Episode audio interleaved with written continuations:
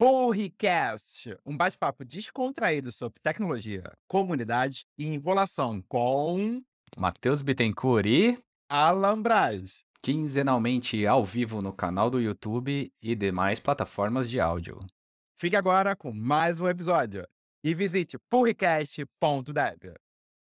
Vamos então falar um pouco, apresentar a gente, né? A Com gente, então, eu e o Matheus trabalhamos na IBM, é, em departamentos diferentes. Eu sou engenheiro de software da área de pesquisa, Matheus, líder técnico do CIO, na área do CIO, e a gente conheceu em eventos internos da comunidade técnica. Então, a gente tem uma comunidade técnica muito grande, muito do Brasil, que é parte de um braço de uma global, e a gente tem muitas sessões de compartilhar conhecimento, eventos anuais, eventos variados, né, Matheus? Dentro da minha área de pesquisa também faço iniciativas de desenvolvimento, já fiz coding dojo, já fiz, agora a gente faz sessões hands-on toda sexta-feira. Então, a gente tem essa cultura de compartilhar conhecimento e tivemos essa ideia de sair um pouco, né? A gente trabalha numa empresa muito grande, que tem muita tecnologia, então a gente fica, se sente às vezes muito preso na nossa bolha, né? Então a gente está, apesar, aproveitando, né, essa onda agora de a volta dos eventos presenciais, inclusive. Inclusive, ah, quer dar um spoiler? Semana Pode que vem estaremos no TDC, né? Será que vai ter conteúdo lá? Não sei. Vamos ficar com o mistério, né? Depois a gente divulga. É, então a nossa ideia foi sair um pouco da nossa bolha e ao mesmo tempo aproveitar todo o conteúdo que a gente gera internamente e também trazer um pouco para fora para tentar alcançar mais gente. Então a nossa ideia é trazer convidados, já agradecendo de antemão o, o Avelino, o Thiago Avelino, que aceitou de bate-pronto domingo, 10 horas da manhã. Então eu acordei domingo na missão de achar alguém para a gente fazer a nossa estreia, alguém que representasse mesmo. E aí o Thiago topou, sem conhecer a gente. Eu mandei o vídeo chamada para ele, assisti a palestra dele e falei, é o suficiente, bora. E Mas apresentamos. porque, Alan, eu te conheci pessoalmente semana passada. eu acho que assim, o quanto a gente está nesse mundo, né? Remoto, de compartilhamento. Sim. Hoje a gente está aqui, todo mundo remoto, para fazer nosso piloto e fazer a nossa bolinha de neve, né? Pegar aquela pedrinha lá em cima e só soltar ela e ver, e ver como ela vai descer a montanha. E mais com certeza a gente vai fazer versões presenciais e por muito tempo. O tema, né? A gente escolheu esse tema porque as empresas grandes trabalham com open source, né? Muita gente vive de, de open source. Se, se você procurar, e foi isso que eu fiz no Google, quem, como viver de open source, como ganhar dinheiro com open source. Alguém, você já fez isso, Matheus? Vamos descobrir hoje, vamos descobrir hoje. Cara, tá precisando muito, viu, Avelina? Agora, não, se você pesquisar, falando sério, vai vir o quê? Como você, por exemplo, pode viver de consultoria de algum software open source. Você se especializar num Drupal, num WordPress, algum outro exemplo, e você viver de consultoria, ou você trabalhar numa empresa e essa empresa suportar o, algum projeto open source. Minha experiência pessoal com open source, na, a própria IBM ela tem um histórico muito grande, é que não é ficar dando palestra, mas um histórico grande de, de apoio a projetos da Apache, e essa cultura de criar um produto interno, mas abrir uma versão, sempre uma versão light, vamos dizer assim, open source. E essa versão light às vezes cresce muito e vira é, coisas bem maiores. E e também tivemos aí no- nos últimos dois anos, três anos atrás, a aquisição da Red Hat, que é uma empresa gigante que é um business de open source, né? Inclusive, a gente vai ter episódios seguintes com pessoas da Red Hat falando mais sobre é, o modelo de negócio dele. Já tá prometendo, já tá prometendo. E no meu lado pessoal, tá? Na área de pesquisa, muito, muitos dos projetos viram a gente acaba sendo uma, uma das saídas, vamos dizer assim, dos nossos projetos de pesquisa, acaba virando algum asset open source, ou um SDK, ou uma API, ou alguma biblioteca para alguma, alguma área de, de conhecimento. E também, no último, nos últimos dois anos, um pouquinho antes de estourar a pandemia, eu trabalhei num projeto da, de, da indústria de óleo e gás, que era um consórcio de empresas em cima de uma uma plataforma de dados para a indústria de óleo e gás. E ele era 100% open source no sentido que uma consultoria doou o data layer da plataforma deles para um grupo, um consórcio. E aí as quatro empresas maiores de cloud, Google, Amazon, Microsoft e a gente da IBM entrou para implementar essas, no fim eram APIs, implementar nas nossas nuvens. Então virou um projeto que eu chamei de Multi-Hybrid Cloud Open Source, porque era realmente a gente colaborava em cima do mesmo código-fonte, mas cada um implementando as suas especificidades. E tudo isso usando as ferramentas aí que a gente vai falar hoje. A gente usava um GitLab é, grande, mas aí cada empresa acabava tendo sua versão interna e depois externalizava. Então, um modelo interessante. É, e Alan, estava vendo aqui, tem estamos vários comentários aqui, então eu gostaria de mostrar alguns. Então, ansiosas, estamos todos lá, então obrigado aí pelo comentário, espero que esteja gostando. Então, temos aqui um boa noite aqui, Osilan, tem um André, a Ana dando boa noite, tem a Cássia, tem um comentário muito legal aqui do Vitor. Nós teve o prazer de trabalhar com o um grande profissional, que adquiriu a oportunidade de entrar na área de desenvolvimento por conta da oportunidade que ele trouxe. Então, já começamos aqui. Victor, muito obrigado aí pelo comentário. E a gente quer entender, a gente vai entender aqui, fazer várias perguntas aqui para o Thiago, com certeza, para a gente descobrir tudo isso, porque tem muita coisa, né? Só cada talk que tava falando com o Thiago, a gente começar.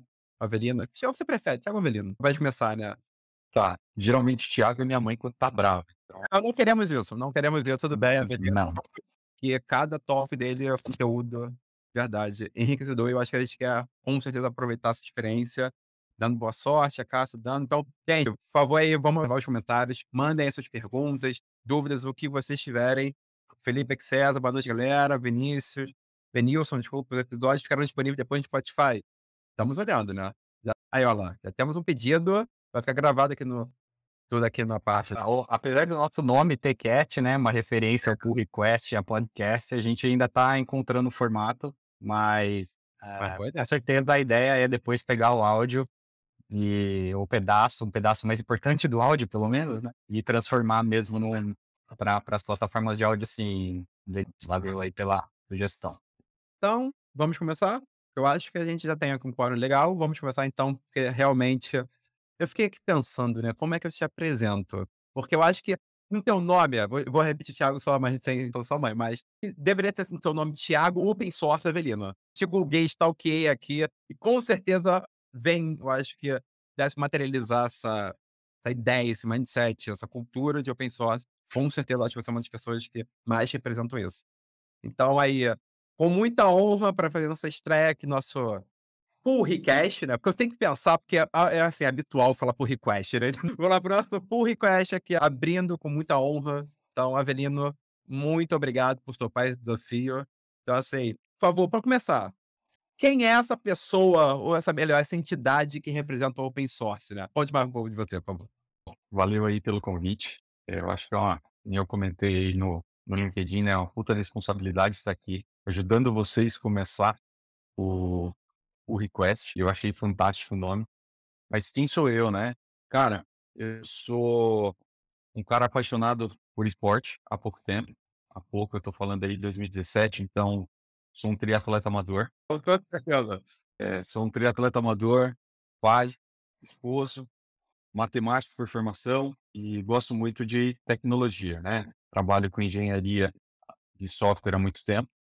Hoje, vestindo a camisa de CTO da, da Boozer e praticamente em toda a minha, a minha carreira aí, eu venho esbarrando com open source. Né? Venho trazendo open source comigo e, consequentemente, acabo falando muito do que eu estou vivendo. Não comecei na minha área, na área de tecnologia como engenheiro, comecei na, na área de infra, eu trabalhei um tempo aí com, com infra, né, dentro de data center, até descobrir que, puta, é, software livre era legal, mas eu me sentia meio fora da casinha com a galera de, de que eu gostava era de programar.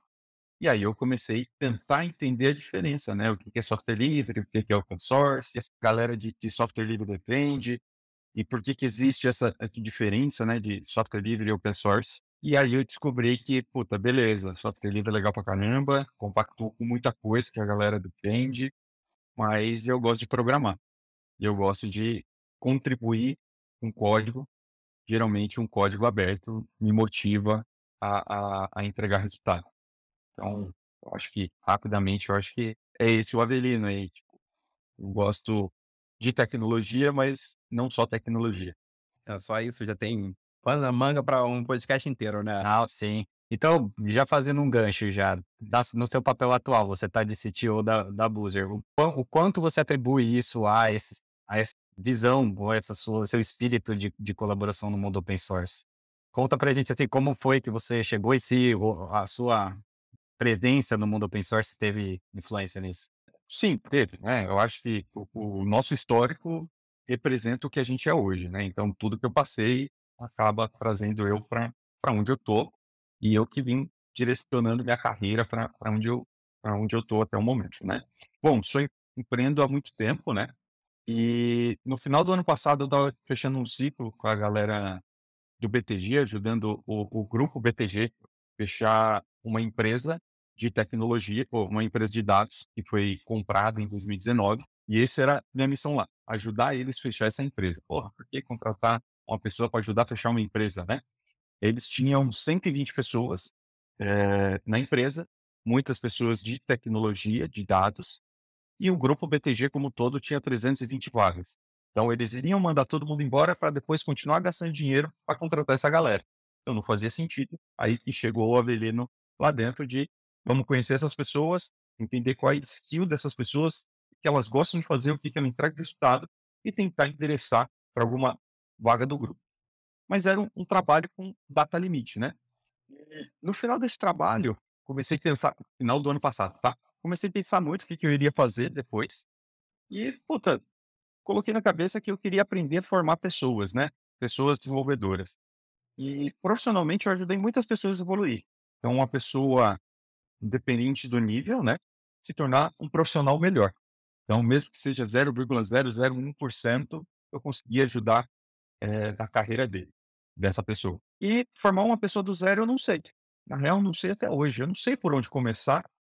Tenta aqui do meu lado e eu vou te ensinar a programar. Cara, eu não sei fazer isso. E aí eu comecei a olhar né, a, a galera que eu conheço, que trabalha com formação de pessoas. Tem um, um conhecido meu que é muito próximo, que é o, o Renzo, está na Buzer hoje, tocando a área de educação da Buzer. E quando eu olhei aquilo, eu falei, puta, que programa legal que a Buzer está fazendo, né? A gente contratou 39 pessoas, é, era para ser 40, mas fechamos 39 pessoas. Contratamos como estagiário, pagamos faculdade para essa galera, mas o estágio dela é sentar aqui e aprender a programar. Então a gente tem professores, tem três professores, que é especialista lá em dados, ensinando dados para essa galera, um que é, conhece muito de front-end, mas conhece back-end, e outro ensinando back-end, que é Django que a gente usa aqui. Então o que a gente está fazendo é formar pessoas com o stack que a gente usa. Então, eles estão aqui em um programa para aprender a programar. Quando eu vi isso, eu falei, caraca, que legal. Eu não sei como fazer parte desse negócio, mas eu só quero estar no meio para aprender, né? É, profissionalmente e até no esporte, eu tento ser o, o pior dos melhores. Então, o que, que eu digo como isso, é, com isso? Se eu sou o pior do grupos que, que tem os melhores, eu vou estar aprendendo muito com esses caras. Se um dia eu me tornar o melhor desse grupo, provavelmente eu não quero estar mais nesse grupo. Eu quero buscar um próximo grupo para mim continuar sendo o pior. Isso vai me ajudar a crescer profissionalmente ou no esporte, no, no que for, né? É, psicologicamente pode ser um problema, tá? A minha terapeuta fala muito sobre isso. Não, acaba sendo esse mindset de estar tá sempre ah. se desafiando. Eu acho que não acaba não, não sendo um problema. Não, é, é um problema que gera uma pressão psicológica para nós mesmos, né? Ok, eu sei lidar com isso e tenho lidado bem. Quando eu vi, vi essa, esse negócio da Boozer, eu entrei em contato com o Tony, que era o CTO, né? E conheço o Tony e o Renzo há muito tempo, né? Falei, Tony, eu não sei como fazer parte, cara. Eu só quero estar no meio de vocês para aprender. Mas aí entra eu, Avelino, empreendedor, né? Eu não consigo estar num lugar só absorvendo conteúdo e não entregando nada. E, consequentemente, dentro da empresa, está recebendo para receber conteúdo, né? Cara, eu não consigo estar aí e, e, não te entregar nada em troca. O que eu sei fazer é liderar time. Eu, é, você sabe o que eu sei fazer. Onde você me encaixa, mas eu quero estar aí aprendendo. Bom, entrei. Entrei como, acho que o nome bonito era arquiteto de sistema, sênior, alguma coisa nesse caminho. E aí eu comecei a entender o que, que era abuso e tal, ali como. como... E, e, o Tony compartilhou comigo, né, em um one-on-one, que a posição de CTO já não era mais para ele. Ele estava buscando um CTO. Eu falei, cara, eu não sei porque você está compartilhando esse negócio comigo, Mas se você está compartilhando para vender o sonho de eu ser CTO, você está fazendo isso com a pessoa errada. Não é eu. Fala com essas três pessoas aqui, eles são muito bons e, e, vai entregar um puta resultado como CTO para você. Bom, passou um tempo, aquele negócio ficou na minha cabeça, tá? Eu CTO, será? Será? Puta, não sei. Até que eu falei, beleza, eu preciso parar e refletir, porque isso está na minha cabeça. Refleti um tempo, cheguei pro Tony e falei, Tony, eu acho que eu não sou a pessoa certa para ser o CTO. Mas eu tenho um puta de um tesão de sentar nessa cadeira. E o porquê? Porque é, gerir uma empresa com 520 pessoas, eu nunca geri. E eu não sei o que é isso. E provavelmente eu não quero fazer isso quando eu começar uma empresa nova. Então, eu quero ganhar experiência, mas eu não quero ter no futuro eu ter uma empresa dessa. Então, eu não sei se eu sou a pessoa certa. Avalia aí e vê se eu sou. Se eu for, a gente evolui o bate-papo. Bom, enfim, hoje eu sou um CTO aqui dentro. Então, se, se o open source me ajudou a chegar até aqui, provavelmente sim, né? Provavelmente me ajudou a tomar muitas decisões até chegar aqui. Eu acho que até essa questão da transparência né, que o projeto open source tem que ter, tá tudo aberto, é também faz parte da nossa personalidade, né? Você já chegou com essa transparência aí na para assumir esse cargo. Então, já mostra traços, não, não sou psicólogo, mas já mostra traços de personalidade também, né? Não só. Então, é até legal a gente mostrar isso, que não é só abrir o GitHub lá e ver, procurar coisa e sair fazendo, né? Tem toda uma. Eu acho que é mais esse, essa, esse ângulo que a gente quer dar, dar aqui. E deixa eu já emendar mais uma, Matheus. E como que você está administrando? Eu imagino que na Búzios É, eu você trabalha com coisas proprietárias. Você pergunta a próxima, Matheus, que a próxima tem mais a Como que você faz para administrar o tempo aí entre... É O Matheus ainda é jovem, ele não tem que administrar ainda família, filhos, você falou. Então, eu também já tenho. Então, é mais complicado, né? Fica mais aquele, aquele malabarista do circo que vai recebendo mais coisa, né? Vai, cada hora ele vai recebendo mais, mais, mais. Ele consegue fazer com quantas mãos? Com três e com 15, né? Como você administra isso agora, essa, essa questão? Tá. Questão do Porque eu- é, porque a gente não entrou ainda, mas tem o, o, o projeto do Awesome Go lá. Eu imagino que a gente vai chegar lá, mas é do tempo.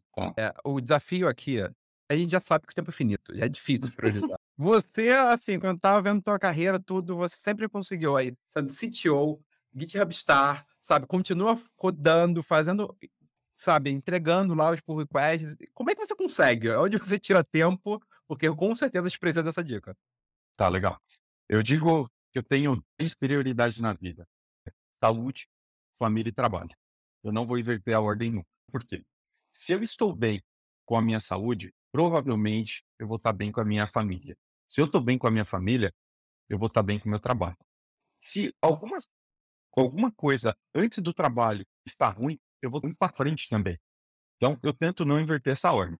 É, durante muito tempo eu, eu inverti, tá? É, durante muito tempo o trabalho era a minha prioridade e até o Renzo, né, que foi o, o cara que eu, que eu citei aqui, uma vez ele me perguntou, falou, Adelino, para tua empresa, contribuir com o source, fazer coisa pra caceta que você tá fazendo. A minha resposta para ele foi, todo mundo tem 24 horas. Eu tô abdicando de alguma coisa na minha vida para conseguir fazer tudo que eu tô fazendo. E o que eu escolhi abdicar foi minha saúde. Não é à toa que eu cheguei a 180 quilos. Então, eu deixei minha saúde de lado durante muito Cheguei a 180 quilos. Porra, foi legal, ganhei dinheiro e tal, mas olhando hoje para trás, faria isso de novo? Com a cabeça que eu tenho hoje, não. Acho que existem outras formas de chegar onde eu cheguei sem abdicar da saúde. Se eu tivesse a cabeça lá de trás, provavelmente eu faria a mesma coisa. Já, já foi, eu acho que você já fez valer me apontar a faca na cara, já aprendi várias coisas. É porque eu acho que a gente sempre realmente pensa, né? E eu acho que você ter falado justamente, é, foi muito forte, nessa ordem. A gente sempre acha que tem tempo, né? Mas eu acho que a gente não tem. E até, assim, vou ter que perguntar logo, vou trocar aqui. Aqui não tem script né, lá, então vou lá, vou trocar a ordem. Eu, quando eu fui olhar teu Instagram, você admito, você corre lá o triatlo, o Ironman, como é que você consegue? Como é que você faz esse treinamento? Como você tira essa motivação? Imagino que você fala muito sobre essa questão, né? Eu acho que até no esporte, né? O pior de melhores. Eu entendo um sentimento de competição aí que é saudável nesse ponto. Mas o que, que te motivou a fazer um triatlon assim? Porque eu já vi o filme Netflix, ele 100 metros, o cara faz o Ironman, eu achei incrível. E sabe onde eu faço. Mas como é que você conseguiu? Me conta aí, porque Tá, eu quero entender como é que saiu essa motivação. Há muito tempo eu venho sendo executivo, né? Sempre voltando a programar, porque eu gosto de programar. mas a vida do, do, do executivo é uma vida meio agitada, né? E, e muitas pessoas me perguntam, pô, Apelino, você não tem ansiedade? Você não fica ansioso? Toda hora parece que você é um cara muito calmo. Eu tenho ansiedade pra caceta, bicho. E como que eu mato essa ansiedade? Acordando quatro e meia da manhã, cinco e meia sentando na bicicleta ou correndo, derrubando o suor no chão. E aí, quando eu sento para trabalhar, eu não estou ansioso. Porque toda a ansiedade que eu tinha ficou ali no chão. Aí, com o passar do, do dia, né? Comecei a trabalhar, ao passar do dia, começo a ficar ansioso de novo. Beleza, deu meio-dia. É o horário que eu vou sair para ir para academia. E aí eu volto a trabalhar. Aí eu começo a ficar ansioso. Você faz exercício de manhã e na hora do almoço você faz duas rodadas de exercício? À noite também, isso que eu ia falar. Aí eu vou nadar. Eu, vamos lá, vamos lá. Eu tenho um objetivo, né? Eu tenho objetivos muito claros na, na vida. E aí eu tenho que dizer sim, porque me leva mais para perto desse objetivo. Consequentemente, o que me leva para longe, eu vou dizer não. Então, por que acordar quatro e meia? Não se prende no horário que eu acordo. Se prende na quantidade de horas que eu durmo. Eu durmo muito cedo. 10 horas da noite, geralmente, já botar na cama. E o porquê acordar quatro e meia? Porque eu tenho que treinar antes de trabalhar. Porque senão eu vou começar o dia acelerado, com ansiedade. Então, eu tenho que acordar muito cedo para fazer um treino longo. Hoje, minha rotina de treino aí está chegando em média de 17 horas. Eu estou muito próximo de uma prova alta que eu vou fazer. Por isso que o volume de treino aumenta, né? E a quantidade de horas de treino aumenta. Mas é porque eu estou dentro de um ciclo de treino. Mas eu gosto de treinar, tá? Então, o treinar me ajuda a performar profissionalmente. Quando eu não treino, meu dia é totalmente diferente. Então, eu tenho essa, essa necessidade de treinar, né? De a galera fala que é tem endorfina, mas no final do treino, geralmente a gente não tem endorfina. A gente tem um negócio chamado é, de um sistema endocannabinoide. Aquela planta lá que a galera geralmente fala, né? É, a gente produz a mesma coisa que a química da planta solta dentro do nosso organismo. Isso é comprovado, comprovado cientificamente, né? Então, é por isso que eu gosto de treinar, porque aquilo me acalma e me dá uma sensação de bem-estar, sabe? Cara, eu já fiquei impactado. Eu tô aqui os comentários do é. alto nela. Subiu alto Você agora. aquele livro do, do ciclo da manhã lá, que tem que fazer exercício, meditar, ler, refletir. É, é, eu já li, eu já li, entendo, mas eu acho que o negócio não é acordar às 5 da manhã, e sim o que você faz no horário que você acorda. Você pode acordar às 11, não tem problema. Se você consegue fazer o que você precisa fazer, é muito melhor. Pô, mas por que, que eu acordo às quatro e meia da manhã? Porque eu tenho, eu vou chutar um número, tá? eu tenho duas horas de treino. Então, se eu começo a treinar às 5 e meia, 5 e meia, 6 e meia, 7 e meia, 8 horas eu estou trabalhando. Então, minha vida não mudou, sabe? Eu consigo entrar no, no, no, ritmo da galera que começa a trabalhar às 8 ou às 10, enfim. Então, o que eu faço antes de começar a trabalhar me ajuda. Não acordar às 4 e meia da manhã. Irado, irado, realmente. já, já ficamos com alguns dilemas aqui na vida, né? Emendando essa questão daí, vou pegar agora sobre a questão do trabalho, né? Tem o Folhar, eu acho que teu LinkedIn, toda essa história, né?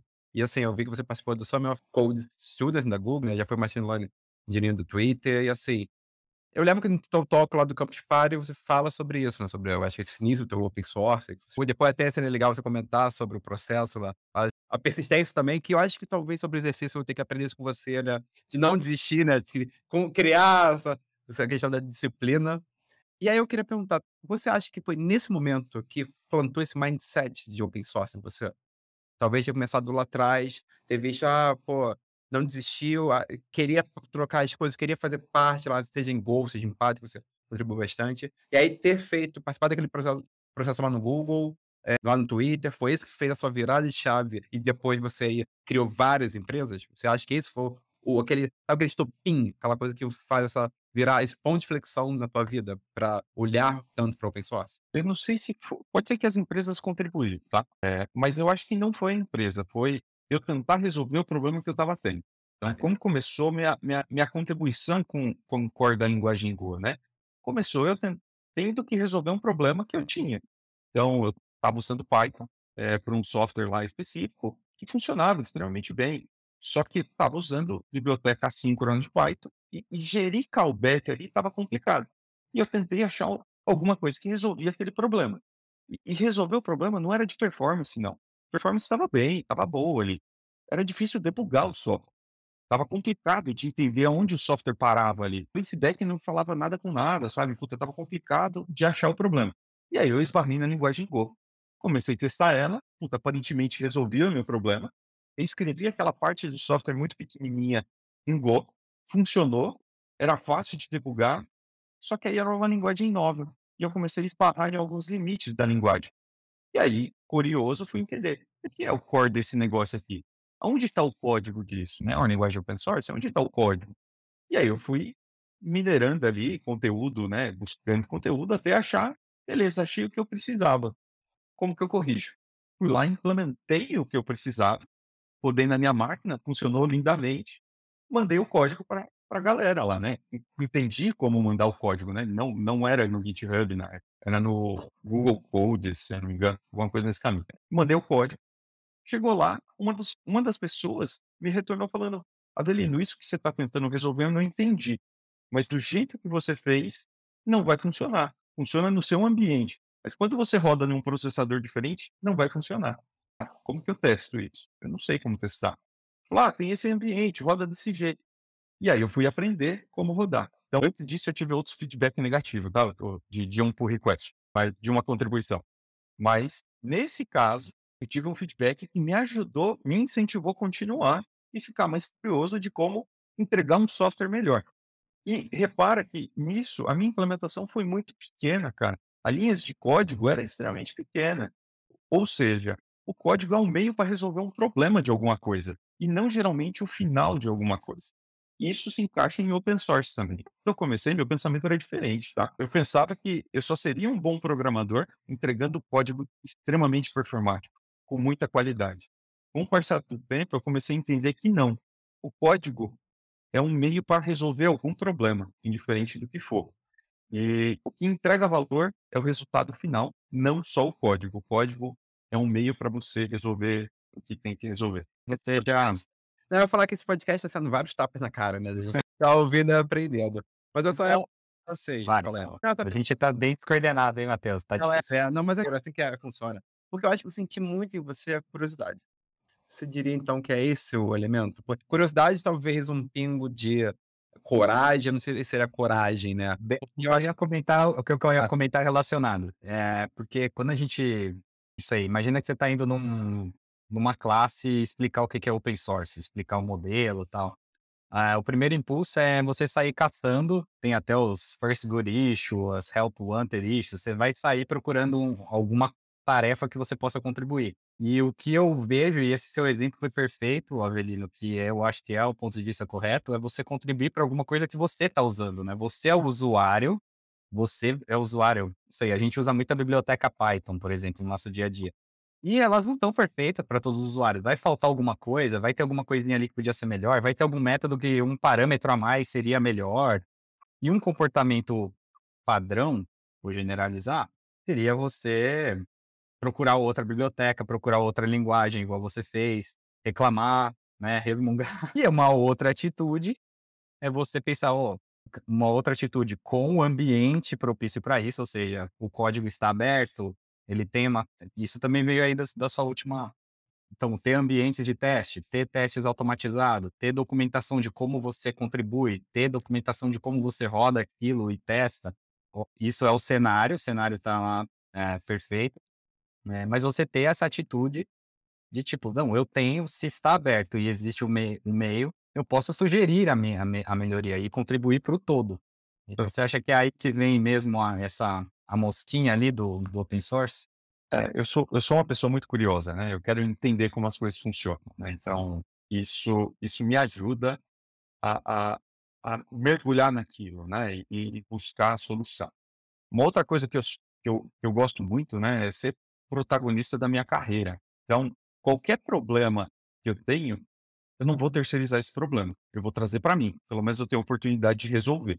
Poderia ali na época do, eu estava lá no programa do Python, do exemplo que eu dei, começar a criticar. Pô, a biblioteca é muito difícil, não resolve meu problema, não consigo fazer, debugar esse negócio direito.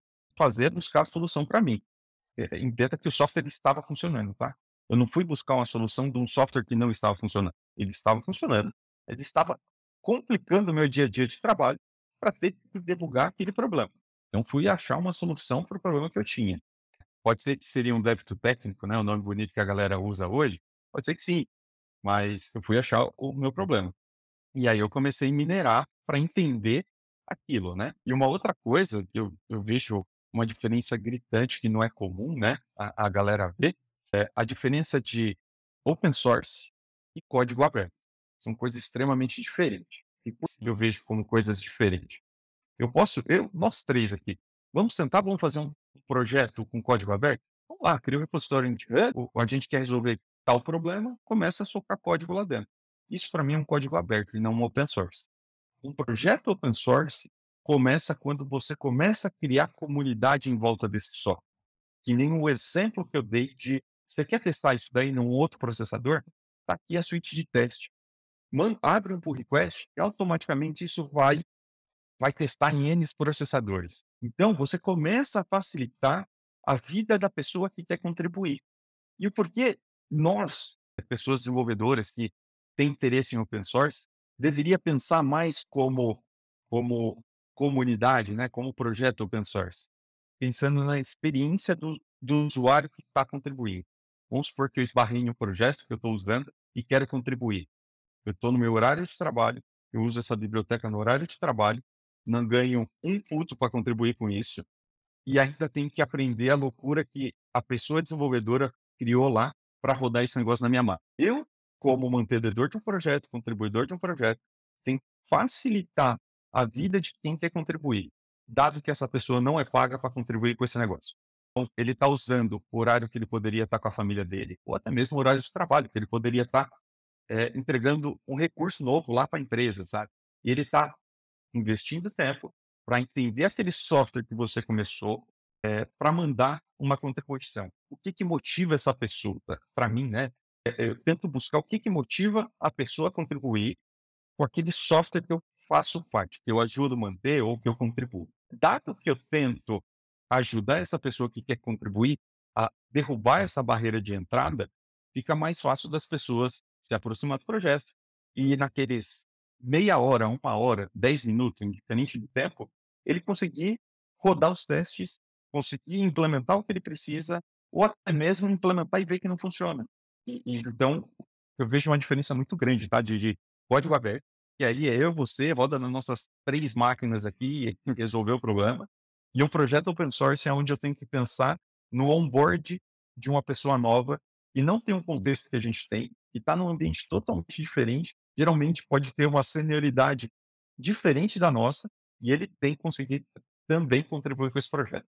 Ou pelo menos testar, né? Para quem não está muito familiarizado com o que a gente está falando, o próprio GitHub tem, cada projeto tem uma abinha lá, Insights, se não me engano, e tem dentro uma outra aba de comunidade que ele faz um checklist de artefatos que seu repositório tem que ter para ele ficar amigável a receber contribuições. Então, depois a gente vai fazer questões mais hands-on disso, mas é, você também citou aí no meio mantenedor e contribuidor, né? Então também a gente vai chegar aí agora na, na, parte do Awesome Goal de mantenedor, então aquela pessoa responsável.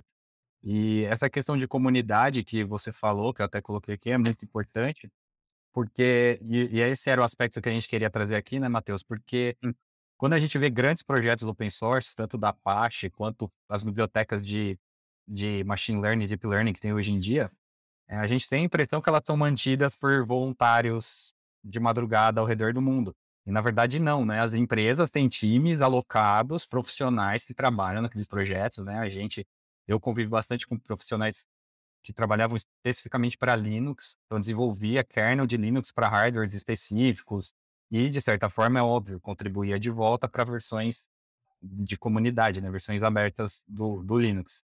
Então, acho que esse ângulo que você passou de do contribuidor individual é o que a gente quer trazer aqui. Foi aí que a gente chegou em você, inclusive, né? Porque a gente que trabalha em empresas, vamos dizer assim, em times é, focados em, em open source, é maior. Vou pegar um link daí. Acho que você falou, eu acho que adorei essa frase para pensar essa comunidade hoje. A gente fala muito sobre essa questão de comunidade, né? E para uma comunidade continuar, ela precisa de colaboração.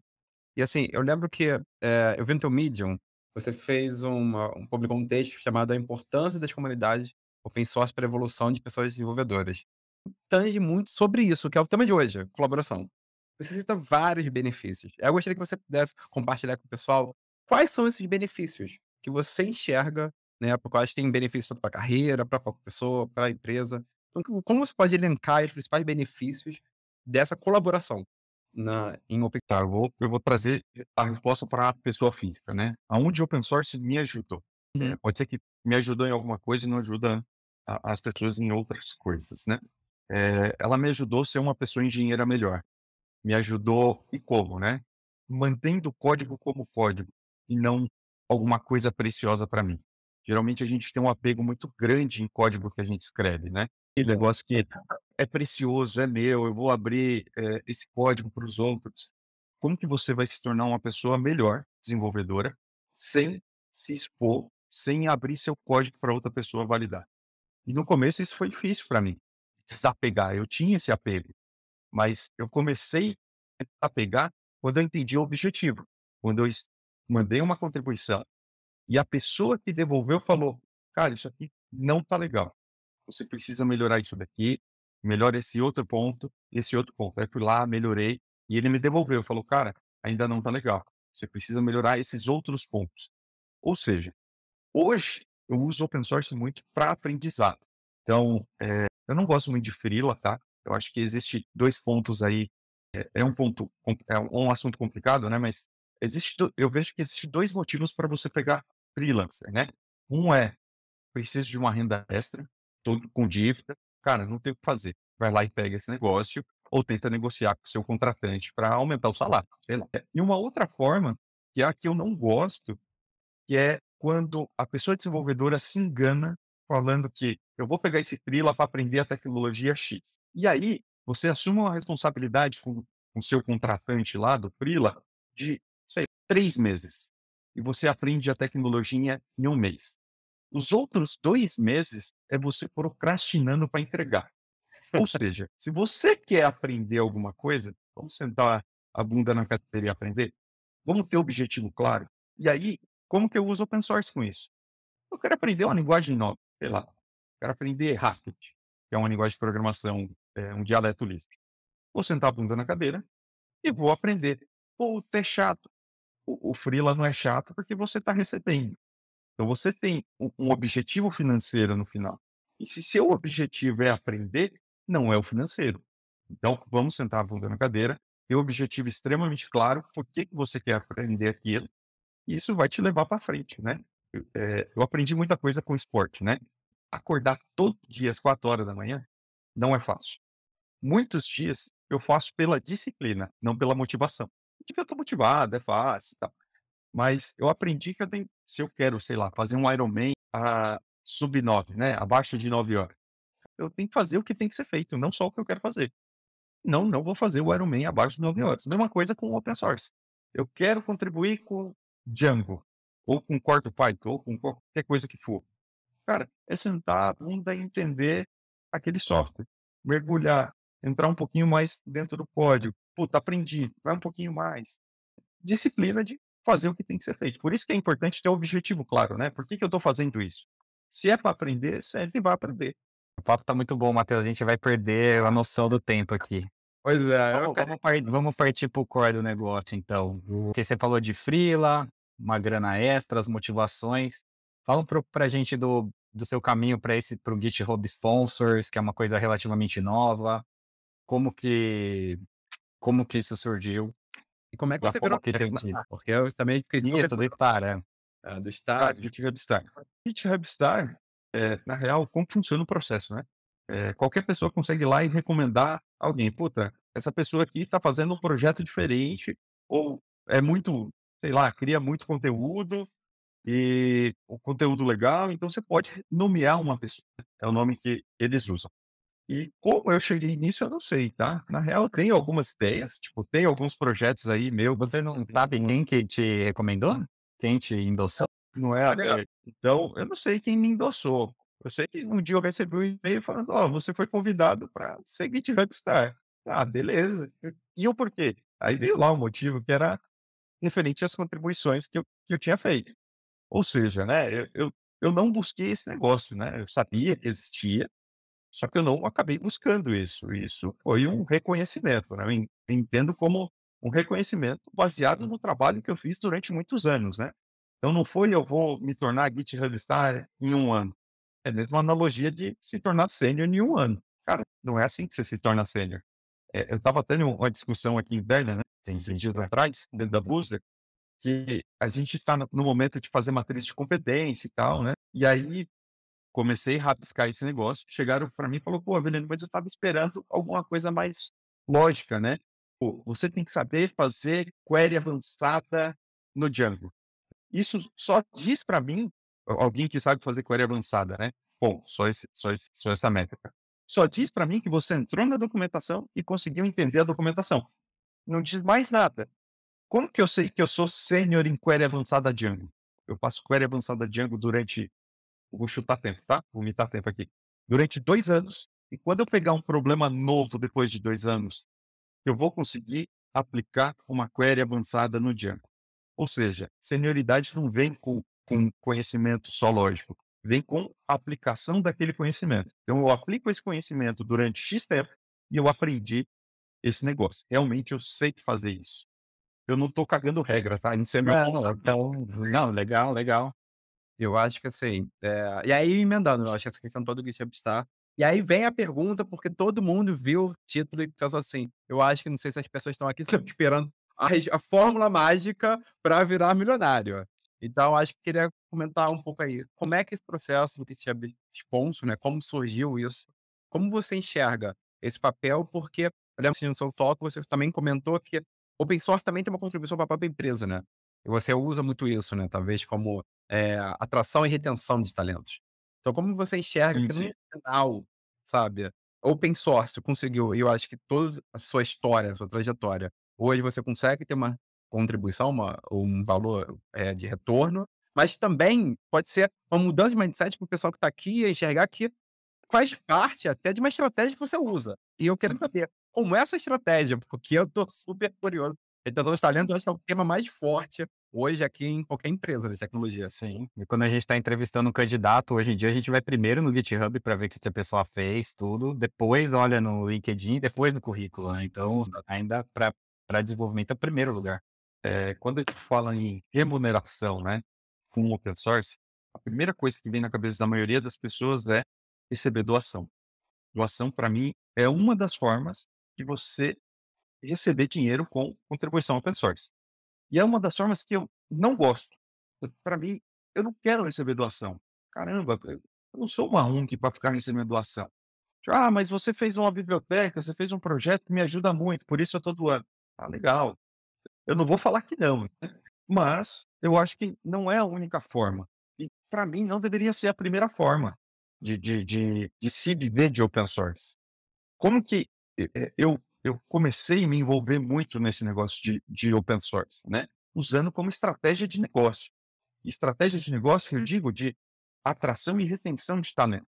Eu acho que é a gente ser muito inocente achar que existe alguma empresa perfeita nem a empresa que eu criei, sei lá, em 2015, era uma empresa perfeita. Tudo bem, eu até tentei fazer essa empresa perfeita, mas poderia ser perfeita para mim. Mas uhum. naquela época nem para mim era, tá? Tinha um problema. Mas eu posso tentar fazer uma empresa que seja perfeita. Mas é perfeita para quem? Para você ou para o amigo do lado, sabe? Então, o que, que eu usei nessa empresa e em algumas outras que eu passei? Open source como estratégia de atração. Por que atração? Eu sou a empresa X que mantém os projetos APC open source e começo a palestrar, falar muito sobre esses projetos. E com o passar do tempo, a galera vai querer trabalhar nessa empresa porque é a empresa que mantém aqueles projetos open source. E o porquê que eu fiz isso, tá? Não foi porque eu achei legal, não. Em 2015, eu criei uma empresa que usava Go. Por que Go? Eu gostava. Eu poderia usar, falar um monte de mentira técnica aqui. No final é porque eu gostava da linguagem, contribuía, e poderia mentir que era por escalabilidade. Não, não é. Uhum. Qualquer outra linguagem iria atender a necessidade daquela época. Mas Go hoje já tem pouco profissional. Em 2015 tinha menos ainda. Então era uma linguagem muito nova. Então o que, que eu tive que fazer?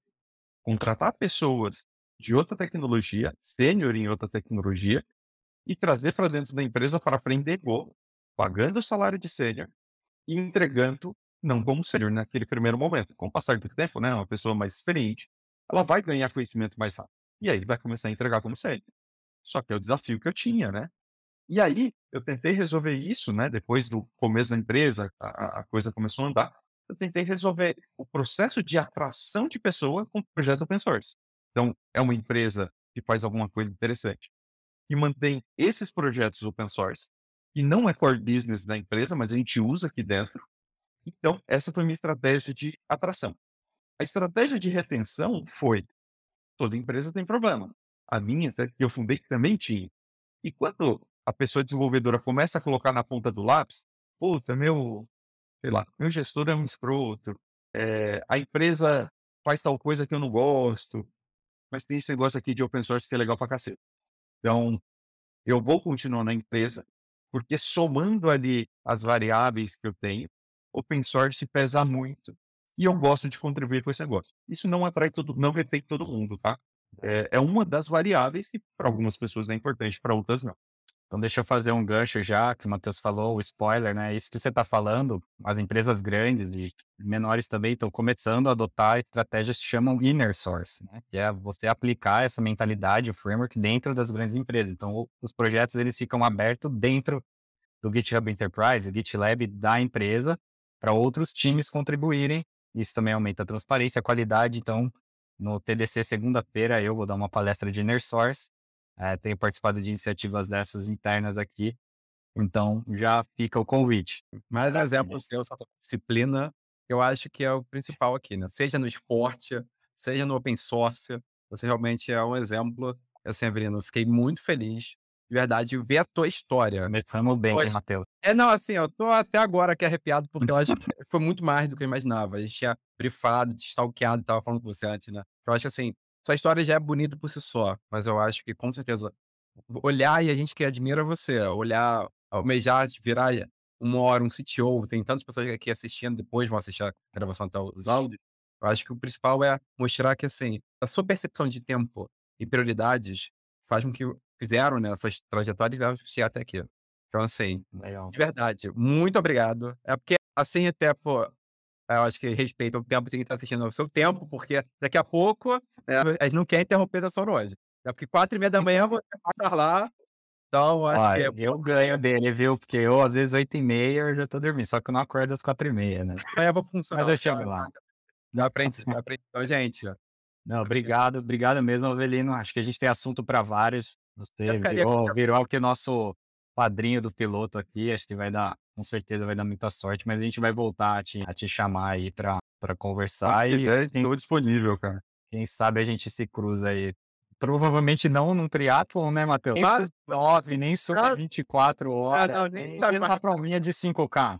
É, não, tipo, fica na tempo, entendeu? Por mais que seja super fã da Marvel, Iron Man, eu sempre almejei fazer Iron Man. Já fiz a Bravos uma vez. Já foi, assim, o máximo de heroísmo da minha vida. Então, uma própria marca a gente faz junto. Então, ah, você está contratando, só para finalizar. Eu acho que tá, né? Faça, tá faça, o serviço aí, então, vai. A gente tá aprendendo. É, eu digo que sempre a gente tem vaga para bons profissionais, né? Então, mesmo se não tiver vaga e for um bom profissional, a gente cria vaga. Então, eu acho que toda empresa deveria estar contratando, mesmo nesse momento que não está fácil economicamente, né? Principalmente para startup, para empresas que tem uma dependência um pouco maior de investidor. É, eu acho que para a grande empresa não é muito diferente, não, né? A gente sempre está precisando de bons profissionais. Então, sim, vamos bater papo. Se tem interesse trabalhar na Boozer, se gosta do produto, procura, me procura aí. E temos vaga sim. Boa. Obrigado, gente. Chegamos ao fim deste episódio. Acesse pullrequest.dev para mais vídeos, nossas redes sociais e o nosso quadro Que Commit Foi Esse, além deste episódio na íntegra. fullrecast.dev